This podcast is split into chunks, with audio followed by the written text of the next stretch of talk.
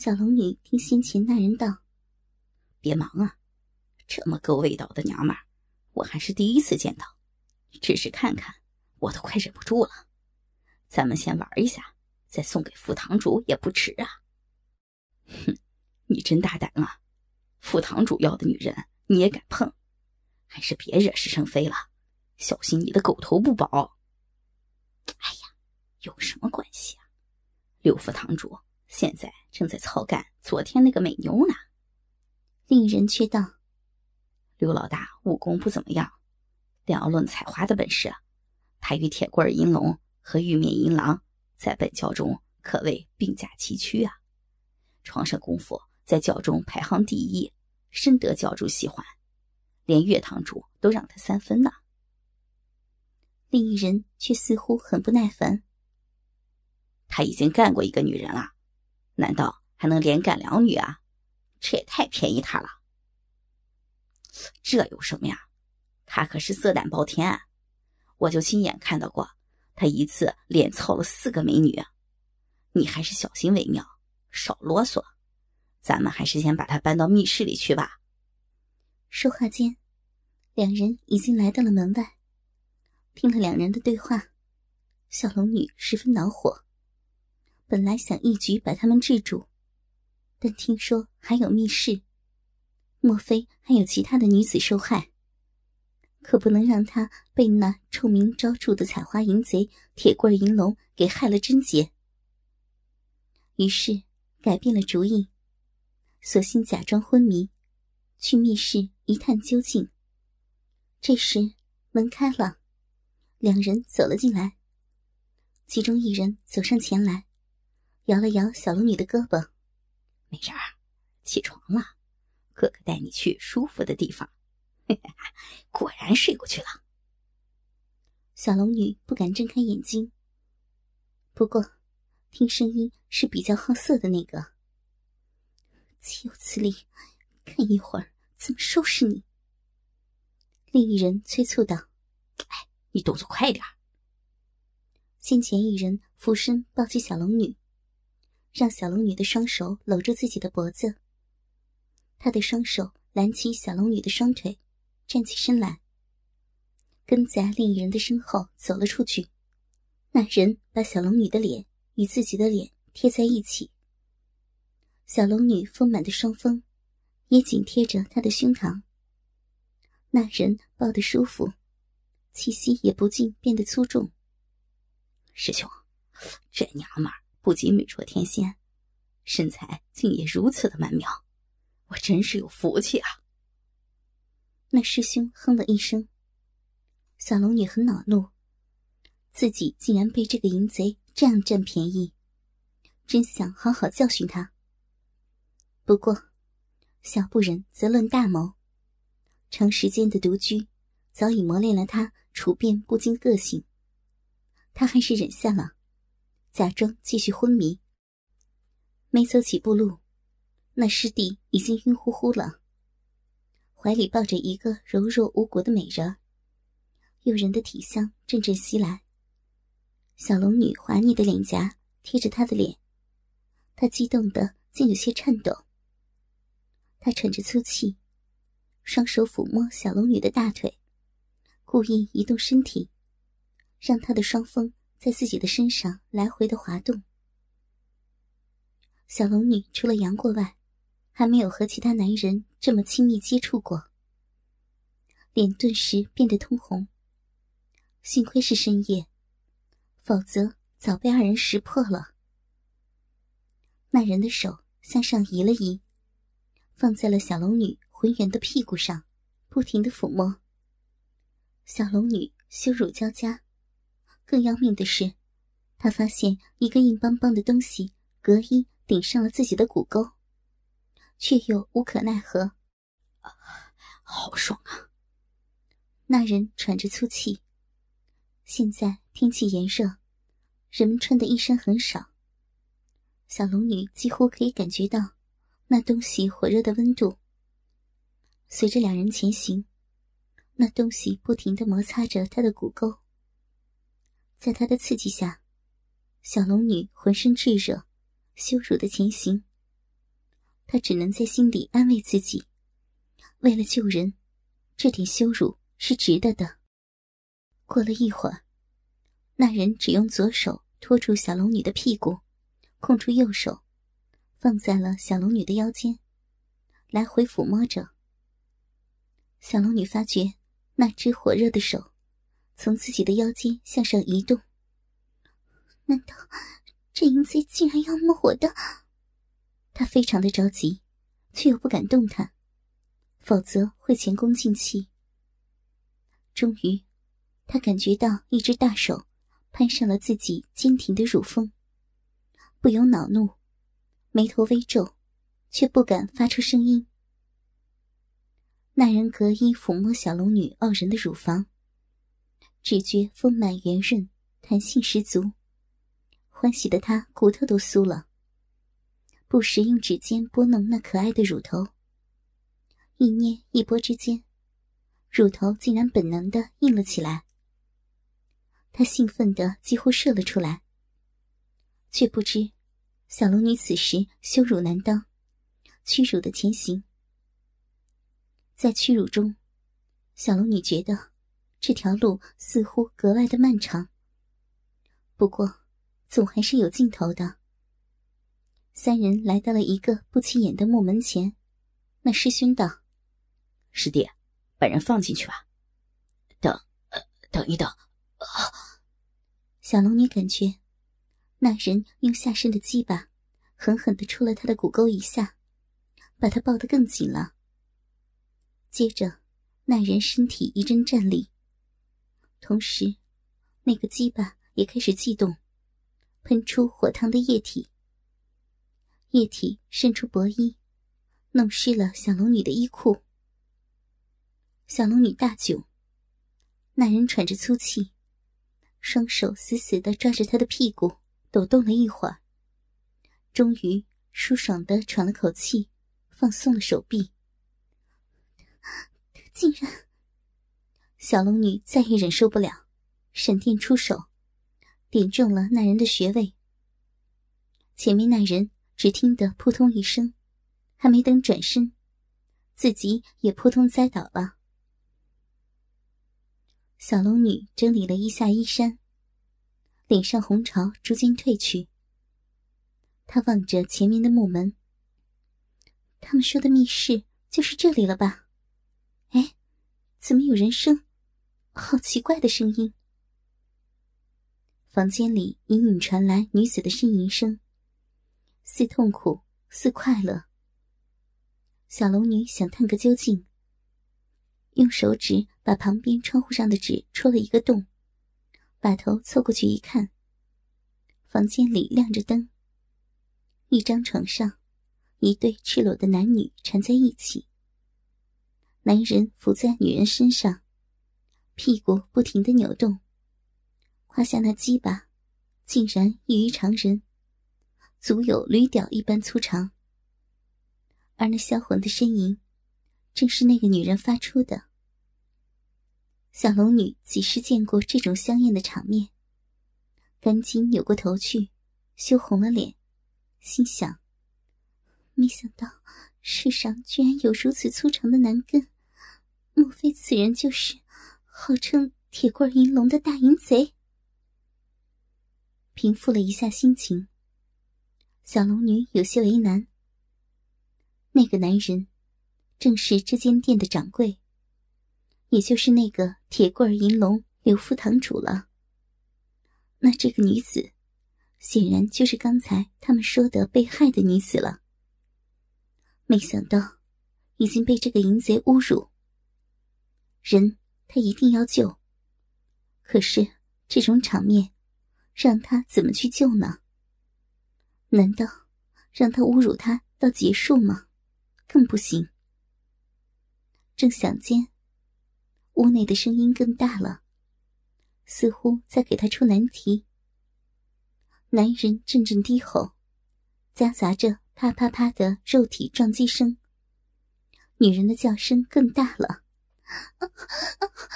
你那太大，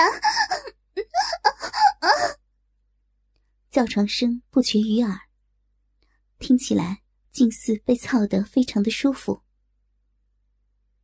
小龙女极为尴尬，刚才被那贼子占了些便宜，心中还有些激荡。听了这一声浪语，呼吸不由得变得急促。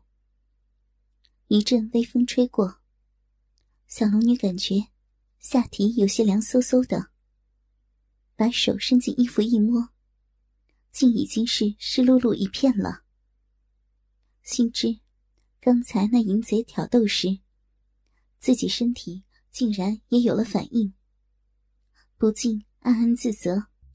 屋内不时传出“叽咕叽咕”的操逼声，啪啪的肉体撞击声和女人的浪叫声，弄得小龙女心烦意乱，不知所措，始终未敢出手营救。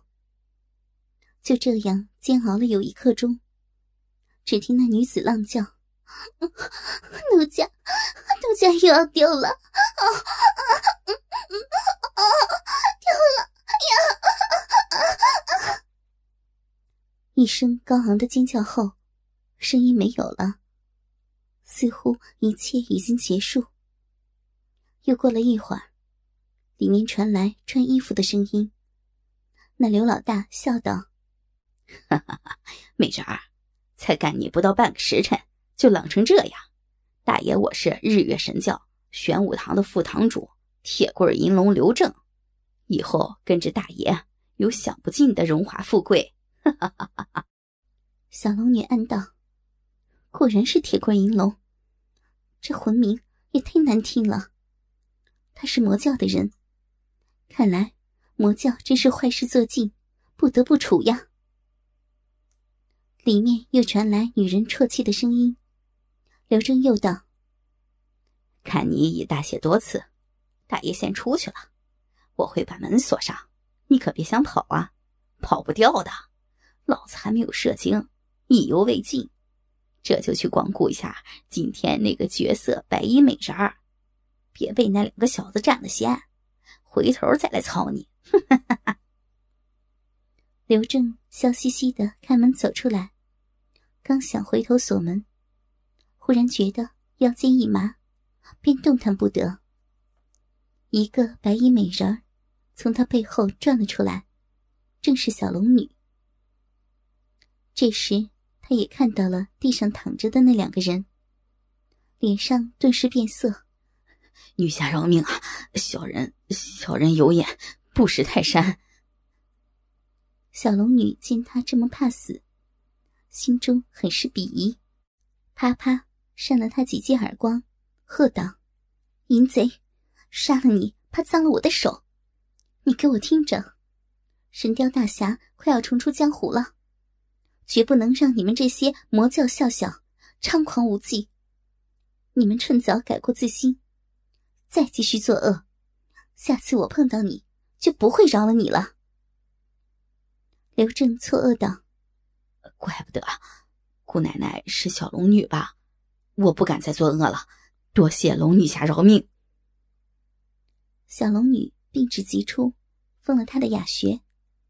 小龙女看似冷若冰霜，却天性善良。他也知道，这种臭名昭著的采花淫贼，是不可能轻易改过的。只是不忍心杀人，只能出言恐吓他一下。他的独门点穴手法。能封住敌人的穴位五个时辰。此地不宜久留，得赶紧把人救走。他走进房内，看见一个二十几岁的少妇，在床上吓得瑟瑟发抖。此时已经穿上了衣服，看得出是一个很有风韵的美人儿。小龙女叹了一口气：“魔教真是罪大恶极。”不知残害了多少良家妇女。他柔声道：“夫人，别怕，我是来救你的，跟我走吧，我们要赶紧离开这个是非之地。”那妇人此刻也明白过来，心中无限委屈，忍不住放声哭了出来。小龙女愤怒的踢了三个贼子几脚。把他们拖到柴房里。两人回到客房，取了包袱，心知这是一个贼窝，不宜久留，于是牵马准备离开。美妇人不会骑马，小龙女牵了自己的白马，与他共乘一骑。两人星夜上路，顺着大道向暮色苍茫中奔去。夜黑风高，二人一骑在漆黑的官道上疾驰。哒哒的马蹄声，在夜里特别的刺耳。还好，一路上荒无人烟。那美妇人折腾了一夜，似乎累了，居然浑然不顾一路颠簸，在小龙女的怀里睡着了。小龙女摇头苦笑，强打精神扶住妇人的腰部，以免她跌落下去，继续前行。东方已现鱼肚白。此时马的速度也逐渐慢了下来，缓缓行在河边。两人的头发和眉梢也沾满了露水。阵阵清爽的晨风拂面而来。妇人似乎感觉到了这清新的晨意，悠悠醒了过来。小龙女带着笑意低头道：“夫人昨夜睡得可好？”那妇人回头望着小龙女，见小龙女的手还伏在自己的腰上，脸上出现一阵红晕，悠悠道：“多谢女侠大恩，贱妾无以为报。”还要劳烦女侠照顾，女侠见笑了。我身子已被那贼子玷污，再也无颜苟活在世上，让我下去投河，也算一了百了。小龙女看着妇人，想到自己也曾失身于全真教弟子，知道真相后也是痛不欲生。虽然时间久远，痛楚很淡了。可是，想到此劫，心里还是隐隐作痛，不由有了同病相怜之感，柔声劝道：“夫人，咱们都是命苦的女人，受到这种磨难也是没有办法的事情。要是一心的寻短见，只是于事无补，还会让那些贼子更加嚣张。我们要坚强的活下去。”与那些恶人抗争到底。小女子也曾有过这样的经历，也曾痛不欲生，但是熬了过来，现在已经完全放开。